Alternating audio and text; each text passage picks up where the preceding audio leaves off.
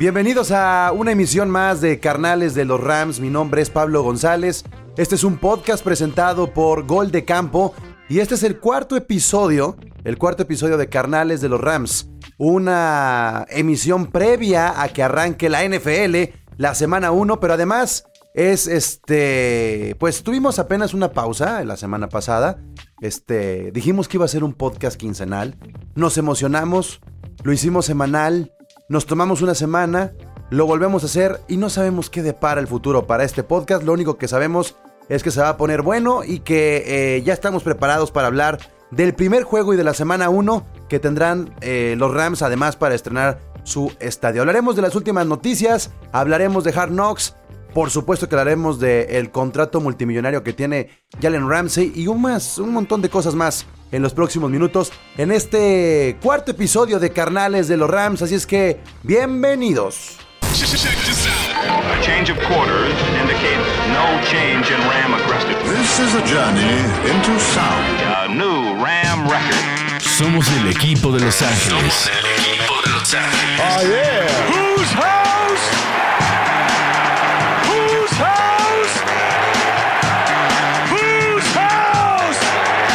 Squad de Inglewood. Gol de Campo presenta. Carnales de los Rams, el podcast de los carneros. Y como en cada episodio de este podcast Carnales de los Rams, me acompaña mi Ramily, mi carnal, mi este. ¿Cómo más te puedo decir, Candia? Eh, Carnero hermano. Sí, ¿no? O sea. No, es que no hay mucho. Ya con el Ramily creo que se abarca todo. Eh, ¿Cómo estás? ¿Cómo estás, Candia? ¿Estás emocionado ya en cuestión de horas, días, estaremos viendo a nuestros carneros enfrentar a los vaqueritos.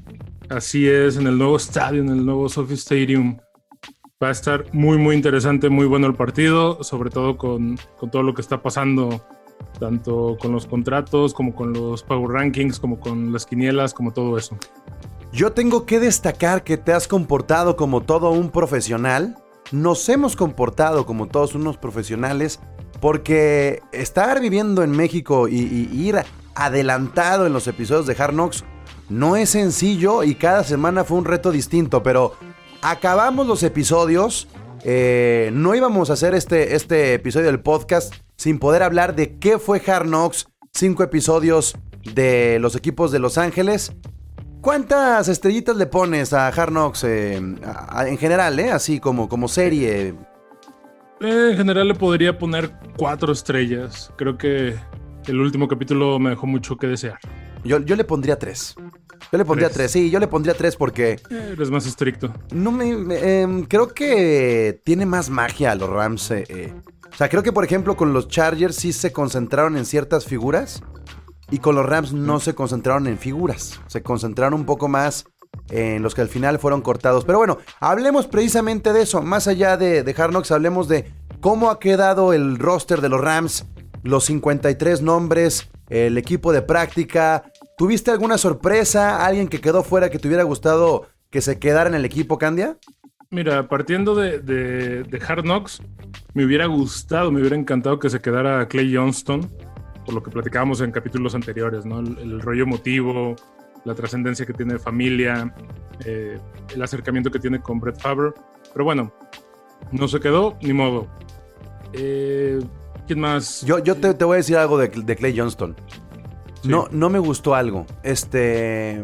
Ah, estoy como tú, o sea, los primeros episodios de Hard Knocks, porque es la ventana que tenemos para conocer la, la carrera de este muchacho, linebacker, este, sí decía, ah, mira, y, lo dijimos en, en, uno de los episodios del podcast, que éramos muy fans de, Clay, pero al final se terminó decidiendo por el corazoncito y la familia. O sea, porque fue cortado y lo invitaron a ser parte del equipo de práctica y batió a los Rams para trabajar con el coach de su de su high school, creo, ¿no? O sí, fue de su high school. Sí, y, está cerca de, su, papá. Y con su papá. o sea, neta, neta, te terminas yendo a, las panteras de Carolina para estar cerca de tu papá. ¿Cuántos años tienes? Y, aparte, ¿en qué franquicia? A ver, Candia, si te ponen a ti a las Panteras o te ponen a ti a los Rams, aunque sea para regar el césped, ¿a quién prefieres? Es que mira, con el puro sueldo del, del, pack, del Practice Squad, ya vives en Los Ángeles bastante bien. De vivir en Los Ángeles a vivir en Carolina del Norte, ah, caray. Es más, hasta de aguador me quedo en Los Ángeles. Y además, cada que le decían algo respecto, cuando estaban cortando y le decían, te esperamos en, las prácticas y te, sí te puede tomar otro equipo, pero te queremos aquí, la respuesta siempre fue como, pues sí, veremos qué pasa, veremos qué pasa. O sea, Sí, él como que ya traía su plan B que se está convirtiendo en plan A muy rápido, ¿no? Cuando tienes tu plan B, eh, creo que te rindes muy, muy rápido a diferencia de Double D. Así es. Double D, eh, bueno, lo vimos entrenar junto con su novia. Eh, creo que sí, definitivamente tenemos demasiados corners ahorita. Acabamos de firmar el corner más caro de la historia de la liga. Eh, Deonte a lo mejor sí estaba de sobra, pero bueno, no sabemos qué pueda pasar en, en las primeras semanas, alguna lesión, algún COVID positivo y nos quedamos con un muy buen cornerback de todos modos. Así, así fue la novela de Jalen Ramsey, porque sí fue novela, Candia. O sea, a pesar de que en Hard Knocks nos retrataban de que él estaba muy tranquilo y que estaba dedicando a entrenar, sí fue novela. Eh, hace algunos días Jalen Ramsey cambió el color del logotipo de sus redes sociales. Esa parte se me hizo. A los Rams. Eso, eso no estoy muy seguro, ¿eh? Dice, no, sí, sí, lo dejó de seguir en Instagram. Dicen que nunca lo siguió a los Rams. Ah, bueno, yo no, eso sí no sé, pero cuando me metí para ver el chisme, sí, definitivamente no seguía a los Rams. Y eso ya llama mucho la atención. Eh, eh, Entonces. creo que fue un berrinche silencioso, ¿no? Sí, como muy, muy eh, inside, muy dentro de las aulas. Que nosotros nos enteramos nomás de la parte bonita, de que nunca hizo un holdout, de que siempre estuvo seguro que iba a estar ahí, por eso estaba comprando casa y todo ese rollo. Pero quién sabe cómo habrá estado el estira y afloja ahí adentro en la administración. Sobre todo porque al final, ya que, eh, digo, el día de hoy fue el día que está firmando, no importa cuándo escuchen esto, pero al final del día vuelve a cambiar los colores de, su, de su plataforma de redes sociales. O sea, oh, Jalen Ramsey, o sea, también si me estás diciendo que no. Ahora, no necesariamente es una decisión del jugador, que también esa es otra. Eh, puede ser del community manager, puede ser del mismo representante. La oficina de Jalen Ramsey es, son unos haces para, para negociar contratos y es la manera de hacer ruido también en las redes sociales para que la gente se lo cuestionara se termina presionando. Puede ser estrategia hasta del equipo, ¿eh? En un descuido puede ser esta estrategia del equipo porque Jalen Ramsey siempre ha sido un jugador polémico, siempre ha tenido algo que hacer en las noticias. Y ahorita lo que está haciendo el equipo desde, desde las oficinas es llamar la atención de la gente. Hay que recordar un poco cómo se da todo lo de Jalen Ramsey. Es, es, es tal vez la adición más costosa de cualquier equipo de la NFL, Candia. O sea, ¿Quién paga dos primeras rondas de draft por un jugador hoy en día? Los carneros. Exactamente, o sea, es, costosísimo y ya lo pagaron este año, esta temporada. Bueno, creo, que algo similar pasó con, los Tejanos de Houston ahora que soltaron a de Andre Hopkins, ¿no? ¿Tres selecciones? ¿Dos de primera ronda y una de cuarta? No estoy tan seguro, ¿eh? Bueno, o sea, tanto así no, pero de todos modos fue un. Y aparte estás hablando de un ofensivo que también eso te. Generalmente se inclina un poco más la balanza. O sea, lo, de, lo de Ramsey en octubre se dio, en octubre del año pasado, con la temporada ya arrancada. Los Rams iniciaban precisamente con Marcus Peters y con Aquib Talib como, como corners. Se lesiona Talib.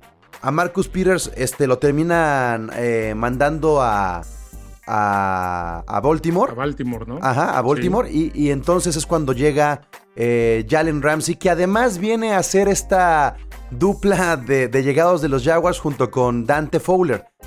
Solamente jugó nueve partidos para los Rams. Es decir, Sean McVay tenía mucho que observar de Ramsey durante este offseason, Candy. Sí, y fue un offseason muy poco regular. Fue un offseason muy limitado y aún así accedieron a este contratote. Yo lo único que espero es que no nos vuelva a pasar un, un Tavon Austin, que no nos vuelva a pasar un Todd Gurley, Brandon eh, Cooks. Después de firmar un, Brandon Cooks, que después de firmar nomás se caigan, ¿no? Espero que, que sea un, un Aaron Donald, un eh, Jared Goff. y a ver, ¿dónde lo pones tú? ¿Dónde? dónde? Así, porque, digo, lo de Todd Gurley, pues no dependía de Todd Gurley, tal cual, ¿no? Fue una lesión, no fue una baja de juego como tal. Lo de Brandon Cooks sí fue algo que no nos logramos explicar, pero ¿en qué caja lo, en qué caja lo pondrías tú? ¿En qué caja lo pondría yo? ¿Hacia dónde se inclinará más el futuro Jalen Ramsey? ¿A ser una decepción o a ser un jugador franquicia de la talla de Aaron Donald? Creo, creo que por lo que hemos visto de su competitividad, por su forma de ser, por su eh, trayectoria tan mediática, no creo que se vaya a platanar. Yo creo que va a convertirse en una de esas historias que se van a quedar en el equipo. No creo que llegue tanto como a que le retiren el número, pero sí puede ser algo... Tiene todo, tiene todo, absolutamente todo para convertirse en una estrella del equipo, ¿no? Aunque los ocho capitanes que nombraron el día de hoy, pues mucha gente se imaginaba que lo iban a poner a él, pero definitivamente no. Entonces, hay que ver también qué pasa ahí en el vestidor. Mencionemos a los capitanes y te late Candia justamente para hacer este repaso de dónde se va a depositar la confianza y el liderazgo del equipo.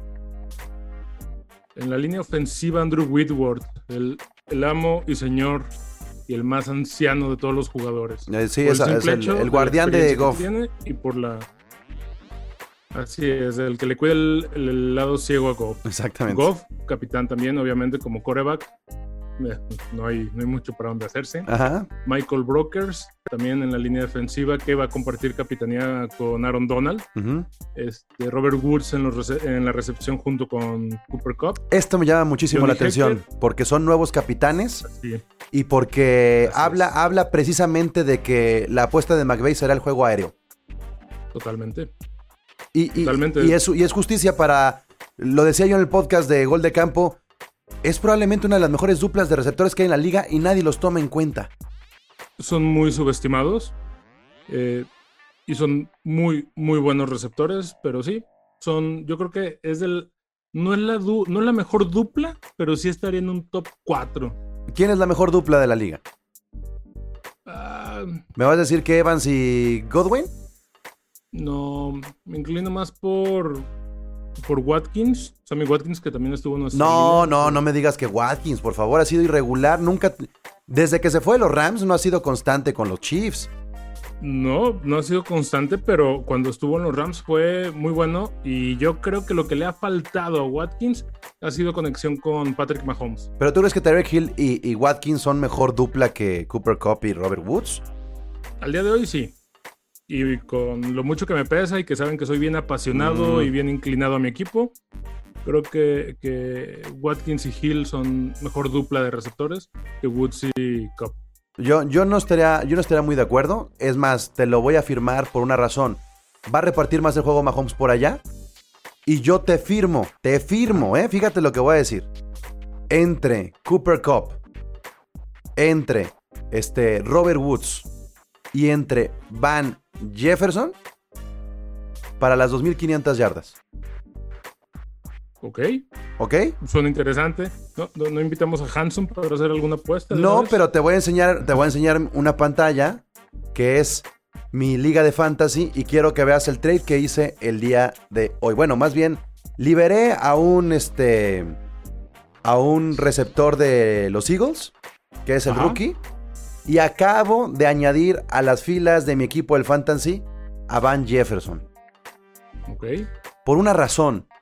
Eh, las tomas que mostraron en Hard Knocks de los este, atrapadones que dio Van Jefferson fueron contra defensivos titulares y eran jugadas de largo alcance. Y yo creo que Van Jefferson este, sí va a convertir. Es más, te firmo que Van Jefferson va a tener mejores números que Brandon Cooks.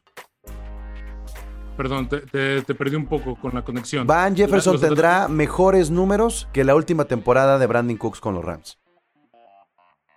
Uy. Así, Eso sí todavía me suena más interesante. Oh, así te la estoy poniendo, ¿eh?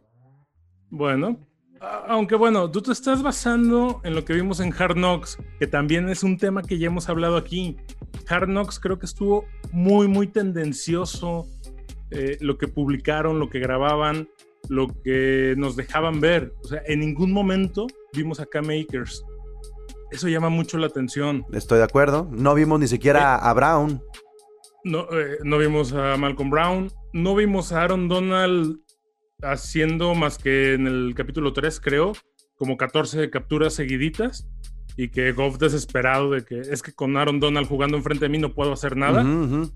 Pero de en más no vimos gran trascendencia, no vimos de Cooper Cup absolutamente nada y lo están nombrando capitán. Bueno, bueno, pero Cooper Cup no tiene nada que demostrar.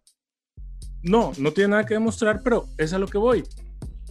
Eh, creo firmemente que lo que vimos en Hard Knocks fue lo que el equipo quería que vieran los contrincantes. Sí, estoy de acuerdo. Estoy de acuerdo. Nos dejaron con muchos espacios en blanco que no los vamos a llenar hasta la semana 5, entre 5 y 7. Bueno, pero yo sí creo que, Van Jefferson le va a quitar el puesto a, Reynolds. ¿Tú crees que.? Ok. Yo creo que sí, porque Reynolds ha tenido un par de temporadas.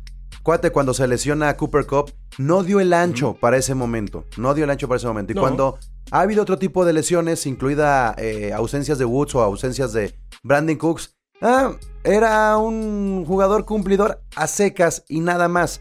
Si realmente hubieras confiado en Josh Reynolds, eh, Candia, tu, segundo, eh, tu segunda selección de draft no hubiera sido un receptor después de haber seleccionado un corredor. Claro. No, y otra cosa también que, cabe señalar y que ha sido muy, muy platicado en tanto en gol de campo, aquí no tanto, pero Robert Woods para mí es el receptor más eh, subestimado de toda la liga en todos los aspectos. Parece que tiene goma en las manos, le puedes aventar el pase más difícil, lo va a agarrar, aunque tenga eh, cobertura simple, cobertura doble. Y eso es un talento que no, no han sabido, bueno, sí lo han sabido aprovechar, pero no lo han sabido cacarear, por decirlo de, de alguna forma más coloquial. Creo que Robert Woods es incluso mejor receptor que Cooper Cup, con la diferencia de que Cooper Cup tiene mucho mejor entendimiento con Jared Goff. Yo creo que también tiene que ver la versatilidad. Eh, Robert Woods es mucho más versátil que Cooper Cup y él sí te puede Este, acarrear el balón, puede hacer eh, recibir pase pantalla y ganar muchas yardas. La gran ventaja que tiene Cooper Cup son las yardas que gana después de, de los golpes. Creo que ahí lo hacen una persona muy segura y pocas veces hemos visto a Cooper Cup soltar un balón ya cuando lo tiene en sus manos. Eso es muy valioso. Por eso creo que los dos son muy seguros. Pero estamos hablando. Es una buena dupla, definitivamente. Es una muy buena dupla, pero yo creo que el complemento de Van Jefferson sí va a ser eh, esa sorpresa justamente. Como toda la atención se va a ir a la dupla, Van Jefferson va a tener recepciones de 30, 40 yardas. Así te lo firmo y, te lo digo porque sí, en Hard Knocks no nos mostraron el trabajo que hacía eh, el equipo ofensivo, pero las dos recepciones que yo vi de Van Jefferson son recepciones entrenando frente a los defensas titulares. Y eso quiere decir que Sean McVay lo está utilizando. Eso quiere decir que sí estaba echándole un ojo. Además de las declaraciones que ha habido, que, han dicho también los defensivos, diciendo que va a ser un jugador de impacto inmediato. Y cuando dicen de impacto, impacto inmediato, quiere decir que va a ser un rookie del cual se va a hablar mucho. Entonces, creo que va a ser muy cercano, tal vez no tanto, pero muy cercano al primer año que tuvo Cooper Cup como, como novato. Probablemente pueda ser muy cercano, como tú dices, probablemente hasta lo pueda superar con esto, con estos argumentos que tú mismo estás dando. Pero bueno, vamos a volver a la, a la estrategia de 2018, ¿no? De un tridente de receptores con un coreback que tiene brazo sobrado para pases largos que esperemos que esta pretemporada y todo el verano haya entrenado pases en movimiento, que es lo único que le falta. Creo que, no sé si fuiste tú o fue Togogo quien hizo la, la señalación de, que Jared Goff es como Tom Brady. Si no está completamente parado, no te avienta ningún pase bueno, pero si está bien plantado, eh, es un pase directo a los números del jugador que él quiera. Yo sigo creyendo que tiene la misma técnica que Tom Brady. Y Tom Brady dependía mucho de, esa línea ofensiva. Vamos a esperar a ver qué sucede. Pero a ver, estábamos hablando de los capitanes. Entonces, Whitworth, eh, Goff, Brokers, Donald, Cooper Cup, Robert Woods, ¿quién más? Hecker y Johnson tercero. Normal, ¿no? Equipos especiales. Y el caso de Johnson creo que también es un jugador cumplidor. Solamente es un parche el que se porta en el jersey, pero nos habla de cómo ha crecido la confianza de Sean McVay específicamente con este roster. Así es. Está empezando a confiar mucho en, pues, en los jugadores que entraron prácticamente junto con él, ¿no? Bueno, dejando de lado a Andrew Whitworth, ah. que él entró, creo que con No, entraron al mismo tiempo. ¿no? no eh, ¿Eh? llegó a los Rams al mismo tiempo que Sean McVay. Sí, pero me refiero a la liga como profesional. Ah, no, no, no, no. Creo que entró junto con Vince Lombardi. Sí, más o menos, más o menos. Whitworth enfrentaba a, los Rams en Los Ángeles y todavía no se habían ido a San Luis. Más o menos. Pero bueno, eso, eso ya es para, para cerrar el tema del roster, lo que le espera a los Rams eh, ya con este equipo completo. Tenemos que estar aliviados porque creo que, dentro de las lesiones, Candia, no hay alguna de alarmarse, no hay una que, que comencemos, por ejemplo, como los Chargers, que pierden a su mejor hombre, o como los Broncos de Denver que pierden a Von Miller. No, no existió eso con los Rams y eso ya son buenas noticias. Son muy, muy buenas noticias y eso es lo que tenemos que cuidar las primeras semanas, creo yo, ¿no? Que no se vaya a lesionar ningún hombre clave. Sí, tiene que haber mucha rotación. Yo creo que eso va a ser muy valioso. Eh, estaba leyendo ahí en el portal de los Rams que incluso por más que veamos que Kai Makers puede ser el que se lleve los acarreos, sí va a ser un comité de tres corredores. Entonces... Sí, Malcolm Brown. Incluso creo que era el que iba a empezar Malcolm Brown, ¿no? Exacto, creo, que, va a ser Brown el número uno, luego Akers y Henderson, digo, independientemente de esa lesión que está arrastrando, lo ponen como el running back número 3. Entonces, eso es lo que tenemos que esperar, mucha rotación, por eso creo aún así que George Reynolds y Van Jefferson van a estar rotando, van a ver seguramente entre 3 y 4 alas cerradas por partido teniendo esos snaps. Entonces, eso es lo que viene ya para la semana 1 y ahora sí, hay que meternos de lleno, Candia, a ese partido contra los Cowboys que será estelar en día domingo en el SoFi Stadium. Y para eso vámonos a los Power Rankings. Ahí te va. Los Power Rankings, qué dolor. Ay, pero me gusta, me gusta porque a los Rams están en una... Eh, en un umbral muy amplio, Candia. O sea, el, el medio que mejor ubica a los Rams es ESPN.com los ponen en, en el lugar número 11. Así es. La NFL. Y USA Today se va hasta el 23. Exacto. Ese es, el, ese es el, umbral. Del 11 al 23. Estamos hablando algo así como de 12 lugares. Y el, y el, número que más se repite es el 17 que ponen NFL, Yahoo y Sports Illustrated. O sea, más o menos el promedio, tomando en cuenta esto, es el lugar 17. Lugar 17 en los Power Rankings. Si nos vamos con los Cowboys de Dallas, el más bajo está en el lugar número 12 y el más alto en el lugar número 5. O sea, ESPN se está poniendo benévolo con el mercado latino, eso es lo que yo quiero pensar. Este, pero del 5 al 12 son 7 posiciones. Eso quiere decir que en promedio están en el octavo. Eh, ¿Estás de acuerdo con los Power Rankings si pusieran a los Rams en el 17 y a los Cowboys en el octavo? no, no estoy de acuerdo, pero eso sí es por tema pasional, no por tema argumentativo. No creo que los Rams estén tan, tan abajo y no creo que los Cowboys estén tan arriba, definitivamente. A mí me gusta el hecho de que existan especialistas en el americano, porque nosotros somos unos, este, este... Somos simples aficionados. Sí, unos simples aficionados. No de esto aún. Ignorantes. Este, pero me gusta mucho que sea muy amplio el margen entre un medio y otro. Y que, porque eso quiere decir que van a estar mucho más eh, sueltitos, menos presión para los Rams, tanto en la división como enfrentando este tipo de rivales que tienen toda la losa encima. Porque lo primero que se habla cuando se habla de que van a enfrentar a, a, los Cowboys es la comparación entre Goff y Prescott. Y entonces lo primero que se dice es, Goff ya tiene su firma, Prescott la va a buscar este año. Así es. Bajo esa presión. se va a jugar el pellejo. Exactamente. Entonces, la presión está, está ahí presente. Y cuando hay presión, puede haber lesiones, puede haber errores, puede haber un montón de cosas.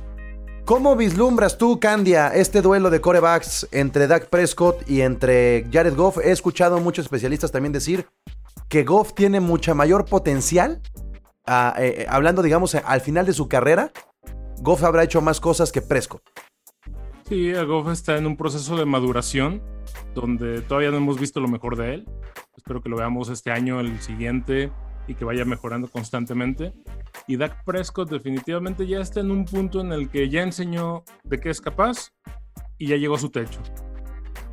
Va, lo, que, lo que va a hacer Prescott es mantener su, ese nivel, no disminuirlo, no bajar, para pues justificar el por qué quiere su sueldo tan alto, ¿no? Que además no tiene un sueldo bajo porque esta franquicia lo que firmó para esta temporada.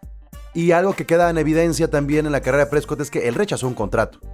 Rechazó un contrato por parte de los Cowboys, es lo que se ha rumorado, que era jugoso, pero que él no estaba de acuerdo en la cantidad de años del contrato y por eso no se cerró. Por eso tuvo que ser etiquetado como jugador franquicia y queda entonces esta posibilidad de que Dak Prescott pudiera salir al final de esta temporada. ¿Cuál sería el parámetro, Candia, donde tú dijeras, bueno, está madurando Goff, pero esta temporada, a partir de la semana 1, tiene que mostrar mejorías en estos rubros?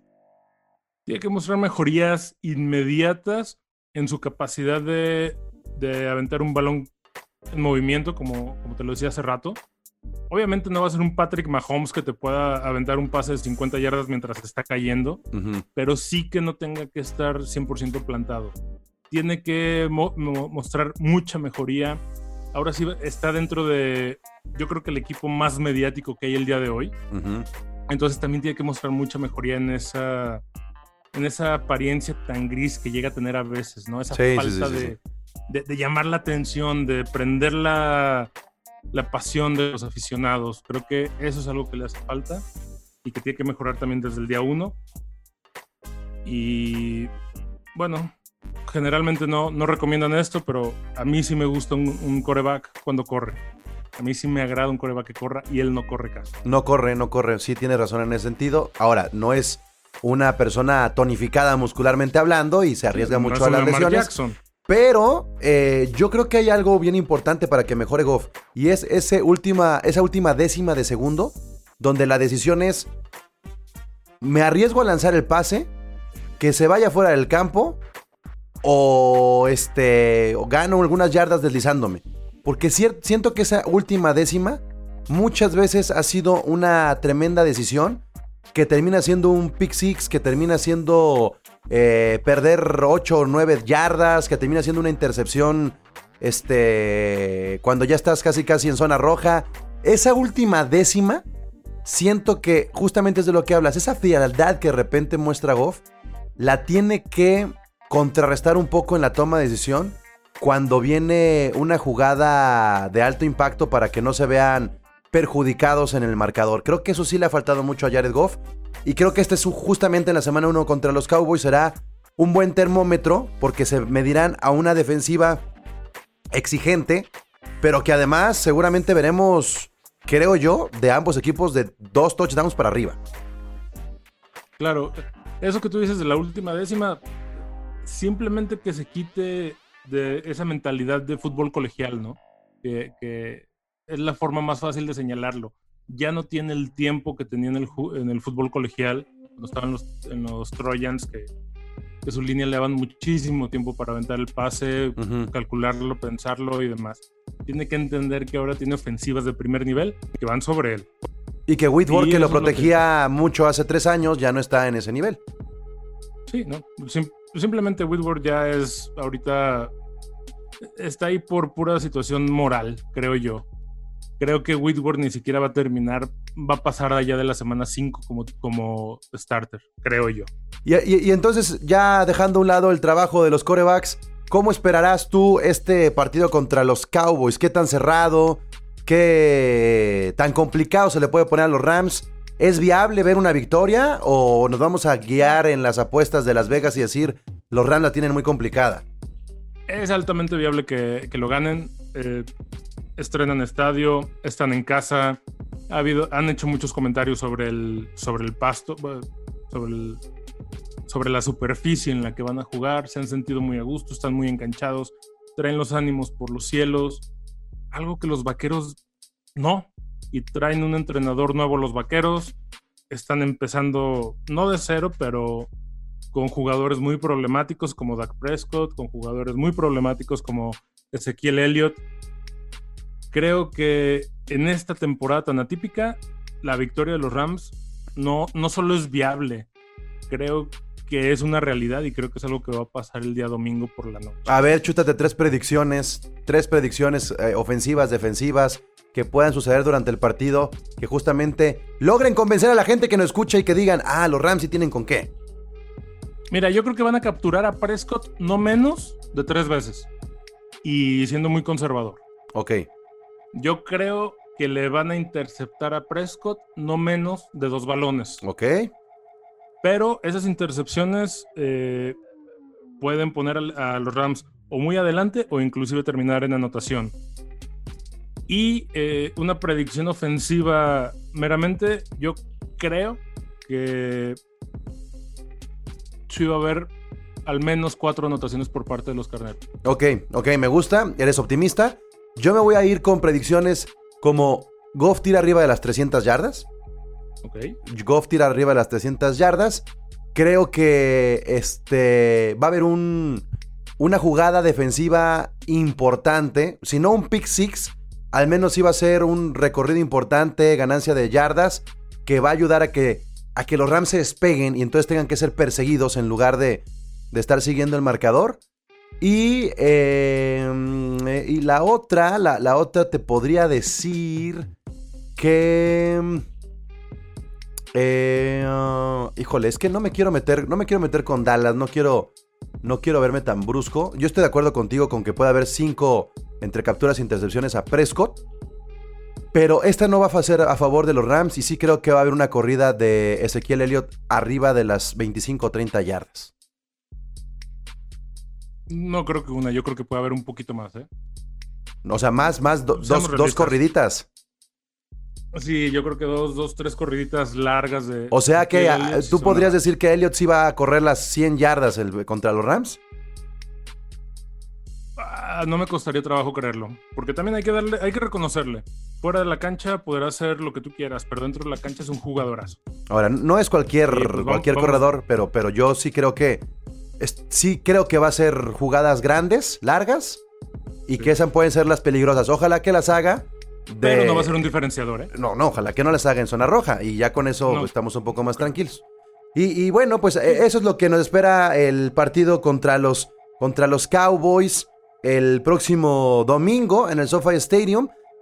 ¡Ay, qué emocionante! Qué bueno que abren además como, como partido estelar Candia.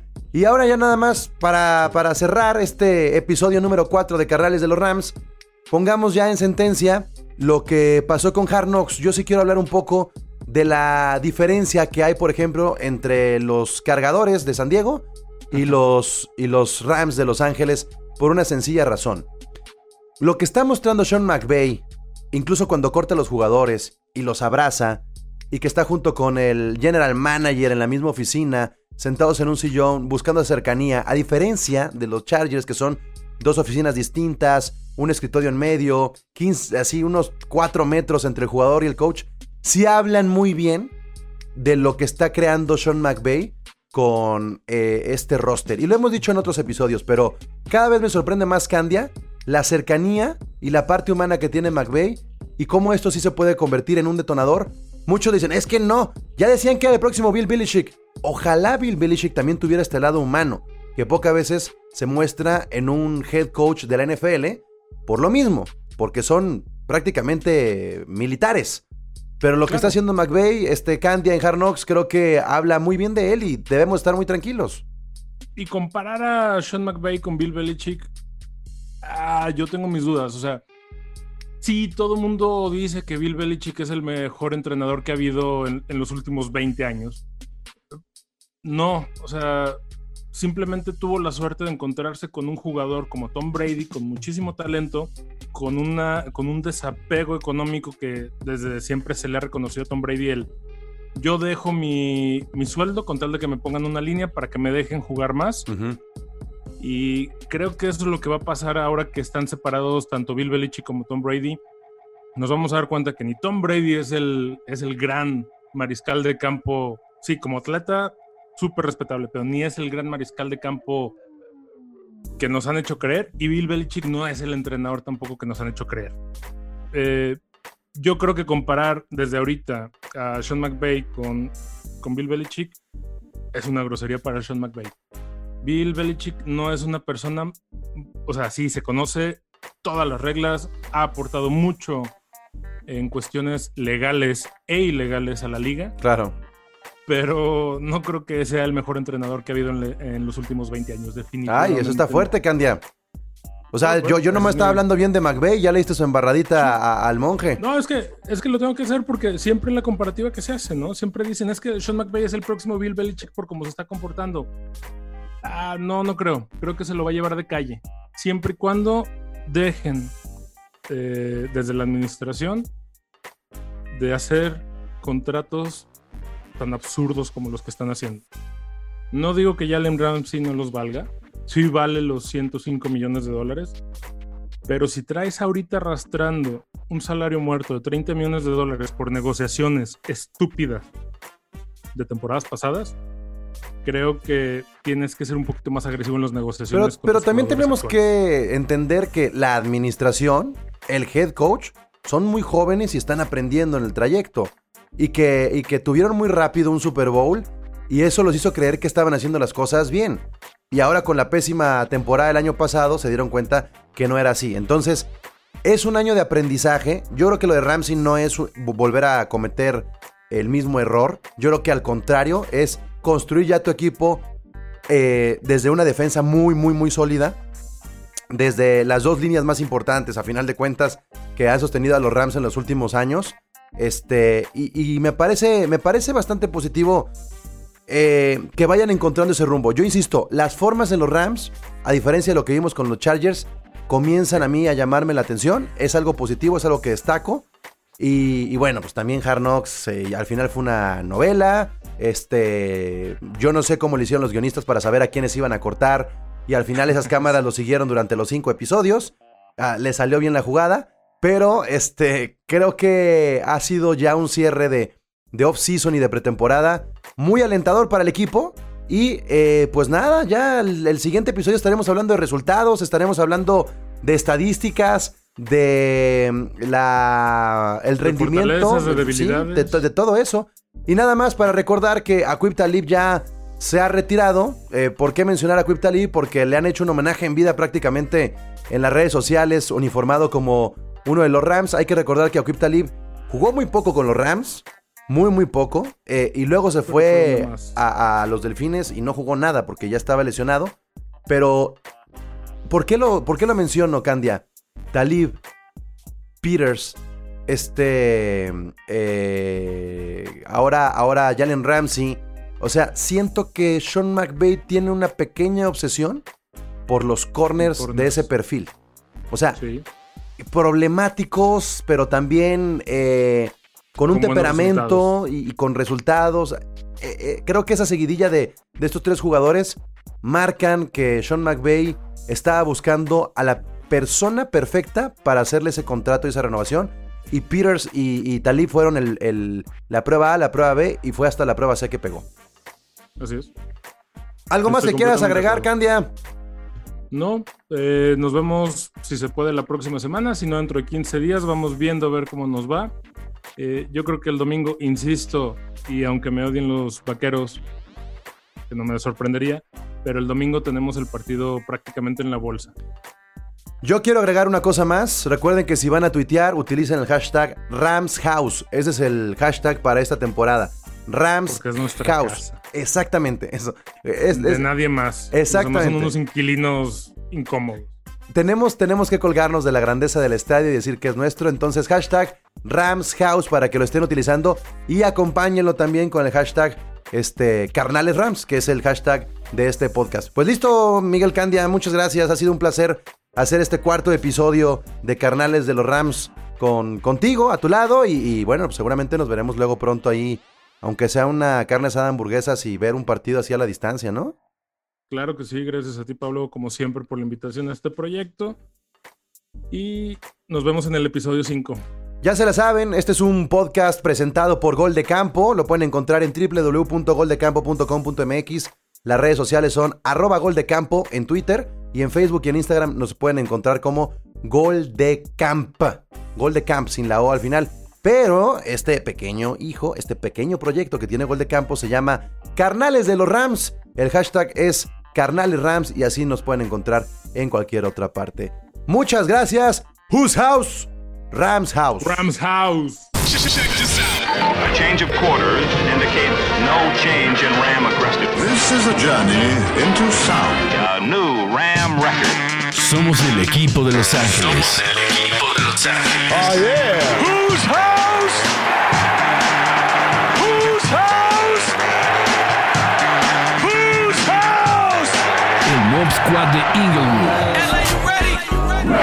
Gol de campo presenta Carnales de los Rams, el podcast de los carneros.